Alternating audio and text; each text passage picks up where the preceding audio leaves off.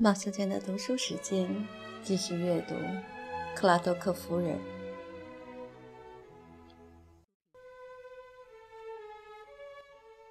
第二章。波莎迈着轻快的步伐回到房里，脑袋里似乎有几百只爱情鸟在盘旋。丘比特从这棵树跳到那棵树，把金箭射进他敞开的心房，他任由想象飞翔。光秃的树枝披上嫩绿的衣裳，灰暗的天空也变得蔚蓝。这是爱德华·克拉多克第一次明白地表达爱意。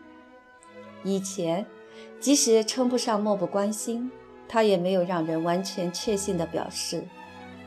种种疑虑曾引发他多少的哀伤啊！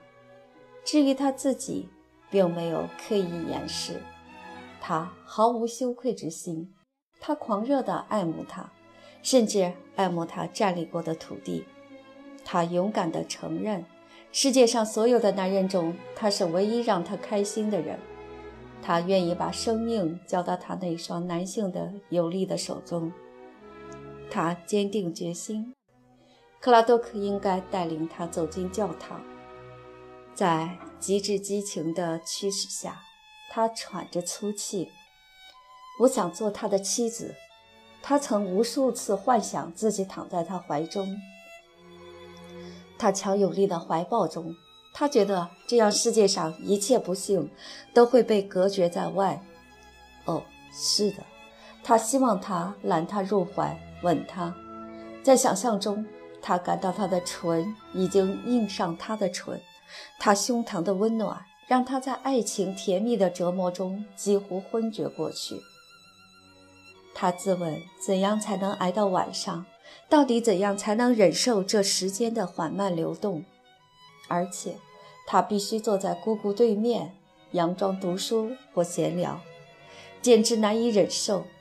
然后，他又矛盾地问自己：爱德华知道他爱他吗？他不可能想到他的渴望有多么强烈。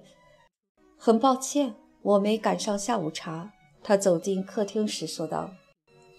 莱伊小姐说：“亲爱的，黄油吐司可能难以入口，但我不明白你为什么不吃蛋糕。”波莎喊道：“我不想吃任何东西。”然后悲苏的一下坐在椅子上。莱伊小姐加上一句：“你会渴死的。”她敏锐地看着侄女：“除了早茶，你就不想用些其他点心吗？”莱伊小姐得出了结论。之前的心神不宁和长时间的外出，只能归结于某个男人。他内心不置可否，但不知道这个人是谁。他心想：毋庸置疑，这肯定不是个可靠的人。我希望他们的关系很快结束。数月以来，莱伊小姐都不待见这个害相思病的羞赧情郎。她发现情侣们毫无二致的可笑，并且。他们认为应该把感情隐藏起来，就像诺亚的儿子遮蔽他父亲的裸体一样。他注意到波莎一口气喝下六杯茶，自然，他闪亮的眼睛、泛红的双颊和急促的呼吸都暗示着某种爱情的冲动。他觉得很有趣，但出于善意和明智，佯装糊涂。毕竟这不关我事儿，他想。布朗一家在下季度退租。如果波莎真打算结婚，在此之前办事也很方便。莱伊小姐坐在靠近壁炉的沙发上，她是个中等身材的女人，身材非常纤细，瘦削的脸上布满皱纹。整个脸庞最引人注意的是她的嘴，嘴型不大，但嘴唇很薄。她常常双唇紧闭，给人。感觉很坚毅，但他的嘴角颇为灵活，有表现力。两个相反的特征组合在一起，旁人很难判断他的性格。他有一个习惯，那就是用冷冰冰的目光直视某人，自己却一点难为情的感觉也没有。别人说，莱伊小姐的目光仿佛在说：“你们都是大笨蛋。”事实上。他也正是这么认为的。她稀疏的灰发发饰简单，着装极其朴素，让她显得大方得体。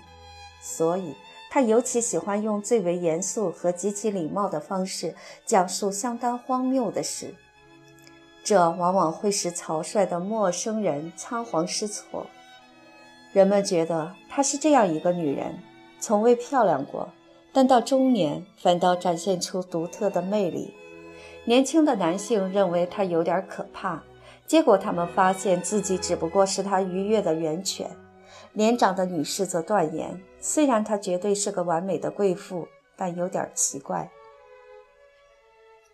波莎喝完茶，站起身说：“知道吗，波利姑姑，我觉得你应该叫玛莎或者 m 迪尔的，波利不适合您。”亲爱的，你不用这么直率地提醒我已经四十五岁了，你也不用那样笑，因为你知道我的实际年龄是四十七岁。我说四十五岁只不过取个整数而已，再过一年我就会说我五十岁了。一个女人绝不会承认四十八岁这样一个难以归类的年龄，除非她准备带着十七个孩子嫁给一个官夫。波莎望着别处，我很好奇，您为什么不结婚？莱伊小姐微微一笑，几乎难以察觉。她发现波莎的话别有深意。亲爱的，她回答：“我为什么要结婚呢？我每年有五百英镑的收入。啊，对，我知道这不是应该希冀的东西。我为你感到遗憾。我没有绝望的恋情。对于一个老处女而言。”唯一的托词就是他思念的爱人已经长眠，或者已经和他人结婚。波莎没有回答，他觉得世界正在变得美妙，不想听到任何暗示人性缺陷的言语。他走上楼，坐在窗边，凝视着爱人居住的农场方向。他不知道爱德华此时正在做什么，他也如他一般在焦躁地等待黑夜来临吗？想到他们之间横亘的大山，他的内心涌出巨大的悲伤。晚餐时，他很少说话。莱伊小姐也怜悯地保持沉默。波莎无心进食，把面包捏得皱皱巴巴，摆弄着碟子里的各种肉。他不停地看时钟，当时钟报时的时候，他又开始莫名的心慌。波莎无需和莱伊小姐捏造任何借口，因为她根本不在乎。夜色漆黑，外面很冷。波莎从侧门溜出来，感觉像在做什么冒险刺激的事儿。她有一种完全新奇的感觉，两个膝盖从来没有这样虚软无力过，以致她担心自己会跌倒。她的呼吸沉重的出奇，心却很痛。他沿着马车道走下去，根本不知道自己做了什么。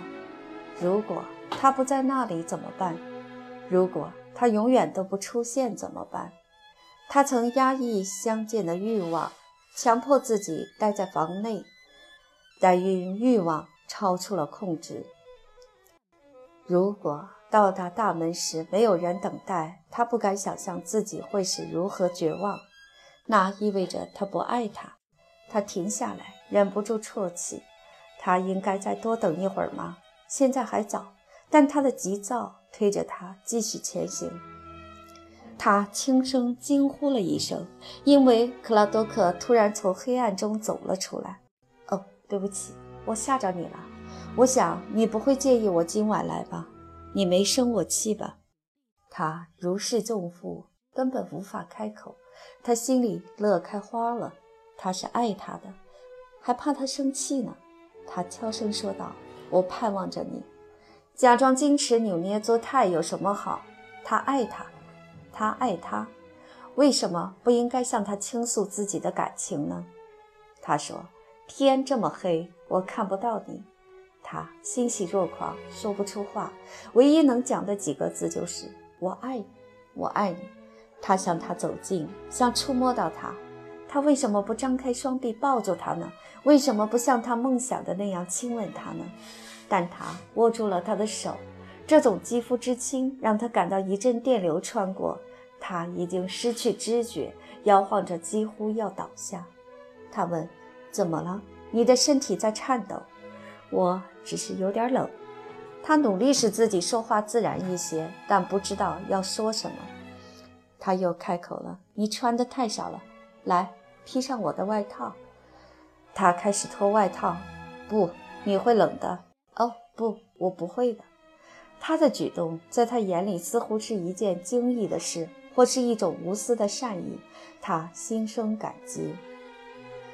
他含泪轻声说道：“爱德华，你对我太好了。”他把衣服披到他肩上时，手的碰触击溃了他最后一点理智。一种奇妙的痉挛传遍全身，他的身体情不自禁地向他靠近，而他双手往下滑，搂住了他的腰。外套掉在地上，他完全放弃了抵抗，陷入他的怀抱，扬起脸看着他。他低下头吻他，这个吻。让他心醉神迷，禁不住要呻吟出来。他无法形容那究竟是痛苦还是快乐。他的手勾住了他的脖子，把他拉得更近。他最后似哭似笑地说：“我好傻啊！”他身体稍稍往后退了一点儿，虽然没太用力，以免环抱的很舒服的双臂缩回去。但他为什么只言不发？为什么不发誓说他爱他？为什么不提出他乐意答应的请求？他把头靠在他的肩膀上。他终于开口了：“波莎，你真的喜欢我吗？你回来以后，我一直在等待机会问这句话。你难道感觉不到吗？”他打消心中的疑虑。他明白，他只是胆怯，所以一直没有说。你这么容易害羞，傻瓜！你知道我是什么人？波莎，而且，他嗫嚅着，而且什么？而且你是拉衣服的大小姐，我只是你家一个佃农，什么也没有。我手头上只有一点点钱。如果我一年能有一万英镑的收入，唯一的愿望就是把它们献给你，波莎。你是什么意思？别折磨我。我知道我需要的是什么，但……他笑了，说：“好吧。”照我的理解，看来你需要的是我向你求婚了。哦，不是，别打趣我，我爱你，我想请求你嫁给我，但我没有什么东西可以给你，而且我明白我不应该这么做。不要生我的气，不是。他喊出来。但我全心全意地爱着你，我不需要什么更好的丈夫。你能带给我快乐，全世界除了这个，我什么也不要。他心中一动，忘情地把她搂进怀里，吻她。他低声道：“你难道看不出来我爱你吗？我想着你可能爱我，但我不确定，而且我担心你觉得我不够好。我的心里只有你，我也从没想过我会像爱你一样去爱别人。哦，艾莉，你都不知道，你让我觉得多幸福。”他又一次吻下去。他也再次勾住她的脖子。他终于说：“你是不是该回去了？莱伊小姐会怎么想？”他叫喊着：“哦，不要！我不要回去！你打算怎么和他说？你觉得他会喜欢我吗？他会劝你离开我的？啊，我肯定他会喜欢你的。况且，就算他不喜欢又怎么样？嫁你的人又不是他。他可以又把你带出国。”然后你会碰到更喜欢的，但爱德华，你知道吗？我明天就二十一岁了，我有权决定自己的生活了。在成为你的妻子之前，我绝不会离开布莱克斯达布尔的。他们慢慢走向屋子，他担心他在外面待的时间太久，所以有意领着他往回走。他们手挽着手，波莎全身洋溢着幸福。拉姆塞医生明天会来我家共进午餐，我会告诉他们俩我要和你结婚。克拉多克颇为紧张地说：“他不会赞同的，我根本不关心他的意见。只要你喜欢，我喜欢就行，其他人爱怎么想就怎么想。我什么都听你的。”他们走到门廊处，波莎犹疑地看着他。我想我该进去了。他嘴上这么说，心里却希望爱德华劝他再去花园里走一走。好，你进去吧，我怕你会着凉。他这么担心他的健康，真可爱。自然，他是正确的。他做的每一件事，说的每一句话都是正确的。波莎一时忘记了自己任性，突然希望服从他强硬的指挥。正是他这种力量，让他感觉自己格外脆弱。他的声音可以流出蜜来。晚安，我的爱。他舍不得离开他，这完全是疯狂的。他们俩总是吻个没完。晚安。他一直目送他消失在夜色中，最后才关上身后的门。